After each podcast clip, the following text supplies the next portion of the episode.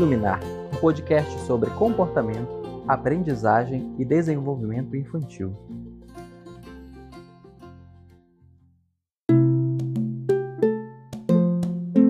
Olá, eu sou Marilo Borba, psicóloga e doutora em análise do comportamento. Sejam bem-vindos a Iluminar, o seu podcast sobre comportamento, aprendizagem e desenvolvimento infantil. Nós teremos mais uma quarta-feira de diálogo entre a ciência, você e o amor.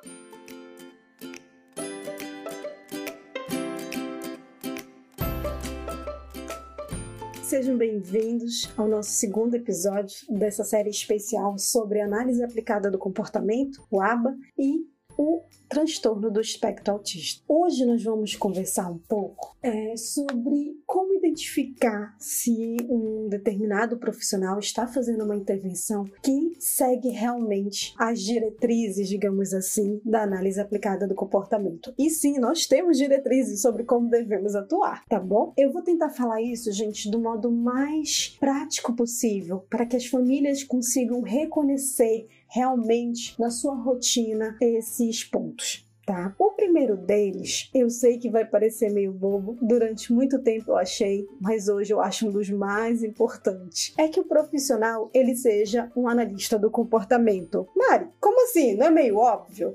Não, não é. Cada vez mais profissionais que não têm formação na abordagem comportamental estão atuando, aplicando técnicas, muitas vezes de modo equivocado, por não compreender os princípios por trás daquilo. Então, fiquem atentos se a formação desse profissional foi realmente dentro da ciência da análise do comportamento. Perguntem sobre a formação dele, perguntem onde ele estudou, perguntem sobre é, princípios da análise do comportamento para ele, perguntem sobre o quanto a formação dele foi nessas outras áreas também. Isso conta muito para que você compreenda se aquela pessoa realmente é um analista do comportamento e sabe como interpretar aqueles dados, interpretar aquilo que ele está realizando de acordo com a ciência comportamental. Lembrem sempre, gente, que todos os procedimentos e técnicas que existem, eles são derivados desses princípios básicos. Por isso é tão importante que o profissional conheça sobre isso também.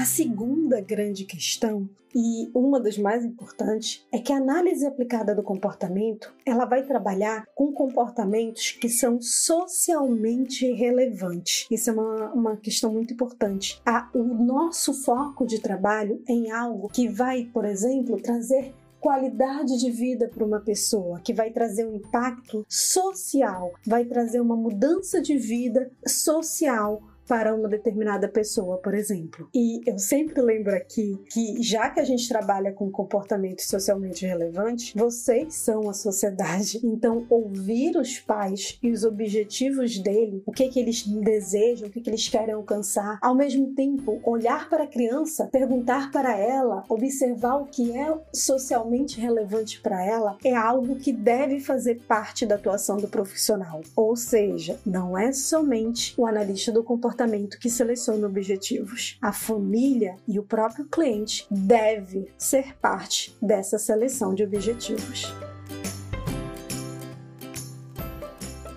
Um terceiro ponto é que essa intervenção ela deve ser claramente descrita e isso envolve muitas vezes, e pode colocar esse muitas bem grande mesmo, que seja escrito qual o procedimento que será adotado. Existem muitos detalhes, gente, existem muitos pontos que fazem a diferença. A explicação somente oral pode não ser suficiente, em geral, não será suficiente para que você faça algo. Isso precisa estar descrito de modo que o aplicador em casa possa ler para ver o que ele deve fazer, que o pai possa ler e saber qual é a orientação a seguir, o profissional da escola igualmente. Sim, gente, isso leva muito tempo do profissional. Eu sempre falo que a intervenção ABA junto ao TEA não se tratam de sessões, nunca é uma sessão, porque cada uma hora de sessão com o cliente vai envolver pelo menos duas horas de trabalho que o profissional vai ter sem ser com a presença do cliente. Você precisa redigir relatórios, você precisa rever dados, você precisa redigir orientações, mas isso é necessário, isso faz parte dessa atuação. Então, Então, uma pergunta a se fazer é quantas vezes você recebeu, por exemplo, instruções escritas sobre aquilo, descrições claras sobre o que deve ser feito. E claro, para os pais, tá? Esse é um outro ponto muito importante. Quando eu estou fazendo uma descrição para, por exemplo, um técnico que vai estar com a criança, um aplicador, eu vou usar uma determinada linguagem, muitas vezes com jargões da análise do comportamento, porque ele foi treinado por mim a compreender e saber o que fazer. Os pais, eles não têm essa obrigação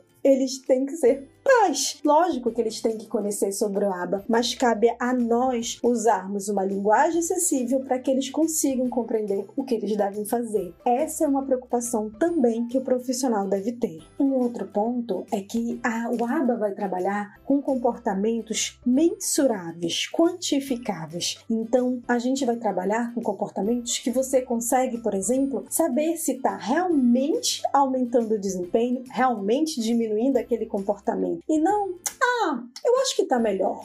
Isso não pode acontecer. Então, os comportamentos, eles devem ser quantificáveis, mensuráveis. Ele começou a fazer 20 imitações, ele começou a fazer 5 perguntas a mais. Agora ele olha para as pessoas é, 10 vezes dentro de um espaço de 5 minutos. É necessário que você saiba, ele consegue nomear os próprios sentimentos ah, durante um dia, pelo menos três vezes. Ele me conta como ele está se sentindo. Eu preciso ter um dado que seja quantificável, que seja mensurável. Então, na analista do comportamento, ele sabe exatamente quais são os objetivos que ele vai trabalhar, porque ele fez essa escolha junto com a família, dentro de um processo de uma avaliação também, e ele vai trabalhar com comportamentos que ele consegue verificar exatamente como é que ele está progredindo ao longo do tempo, que nos leva à questão de que esses dados, eles precisam ser analisados. Um dos grandes objetivos é você saber se as mudanças comportamentais que estão acontecendo com aquele cliente, eles são derivados da sua intervenção É por isso que você deve ter dados de como estava o comportamento antes de começar a intervenção, no processo que a gente chama muito de linha de base. Você deve ter dados durante o processo para verificar se o cliente está aprendendo, se você precisa modificar o seu procedimento de alguma forma. É, e você precisa acompanhar se esses dados vão para a vida real. Já já a gente vai falar mais sobre isso. Mas é importante que eu faça uma análise desses dados e consiga verificar se o, a, o que está acontecendo nos comportamentos que o cliente está aprendendo está diminuindo são frutos dessa intervenção.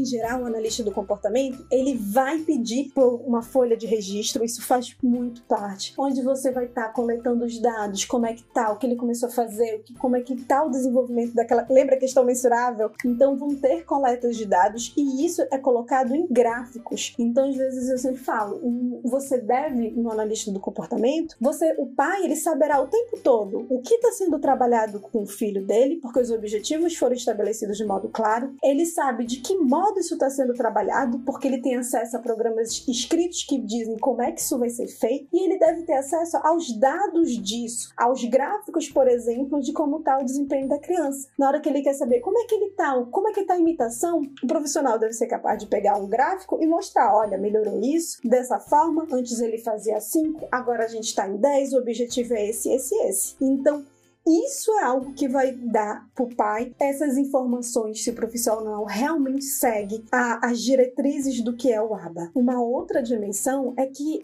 a, o ABA deve ser eficaz. Ele deve provocar mudanças que realmente sejam socialmente importantes para essa pessoa, que realmente traga qualidade de vida, que realmente traga mudanças para o indivíduo. Não adianta ter um procedimento onde de repente a criança começou a fazer um monte de coisa, se isso não vai para a vida real, por exemplo, se isso não provocou uma mudança de qualidade de vida realmente para aquele indivíduo. Então, é importante a gente ver a mudança nos gráficos, mas essa deve ser, a gente deve ver isso também no dia a dia. Lógico que a gente pode coletar dados no dia a dia, em vários ambientes, mas isso é o grande ponto. Precisa ser uma mudança que realmente impacte o indivíduo de fato e não só a curto prazo, o que nos leva a uma outra dimensão. Esse impacto ele deve generalizar para diferentes ambientes do cliente, escola, casa, shopping e é, todos os lugares em que ele frequenta, com diferentes pessoas, diante de diferentes objetos. Não adianta se só funciona dentro de um quarto com uma pessoa, com a porta fechada,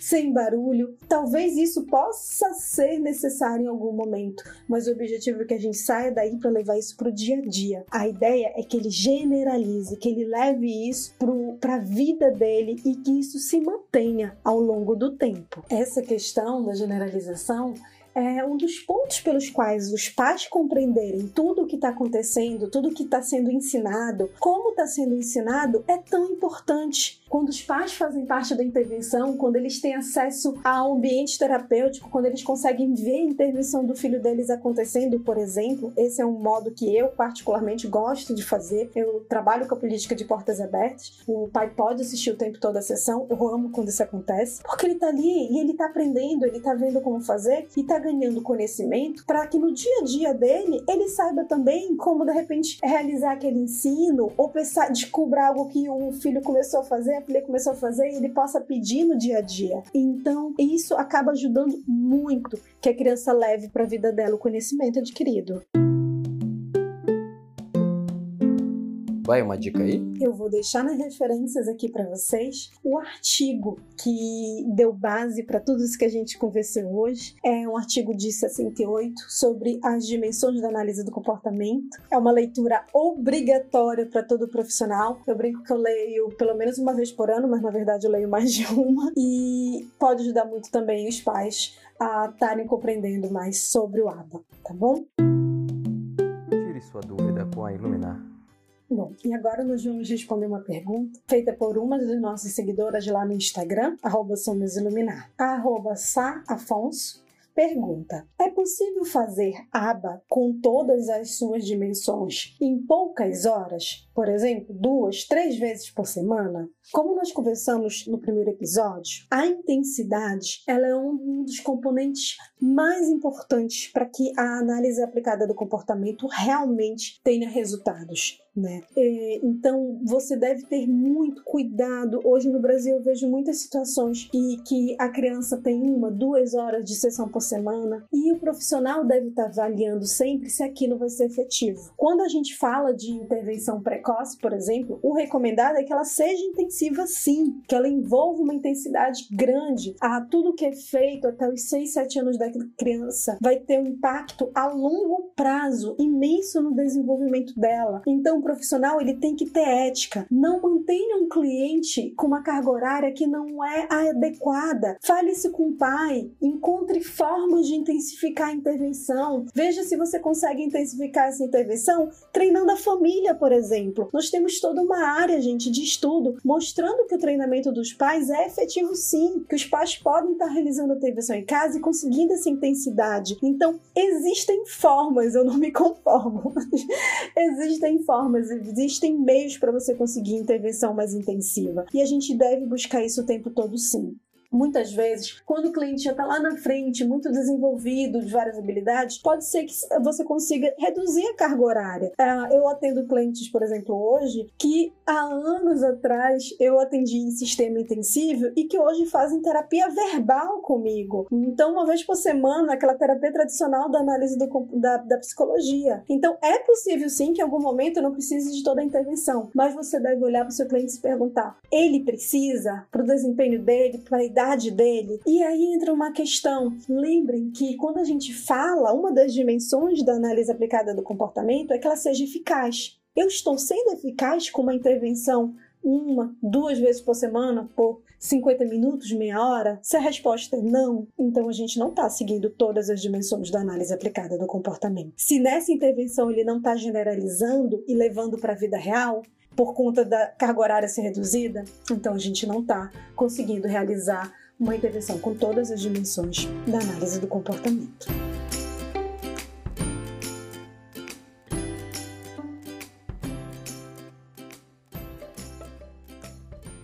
Estamos chegando ao fim deste podcast. Espero que vocês tenham gostado desse nosso bate-papo. E na semana que vem a gente continua com mais aba e ideia. Gostaríamos de agradecer a equipe que me ajuda a fazer este programa. Nossa realização é da Iluminar. Agradecemos a consultoria técnica de A.S. Borba e a edição de Alan de Jesus. Você pode acompanhar mais conteúdos da Iluminar no nosso Instagram, somosiluminar, e no nosso site www.somosiluminar.com.br. Se você gostou deste programa, deixe um review e estrela no aplicativo que você usou para nos escutar. E compartilhe com quem você acha que vai gostar também. Isso ajuda nosso conteúdo a chegar a mais famílias. Juntos somos iluminar.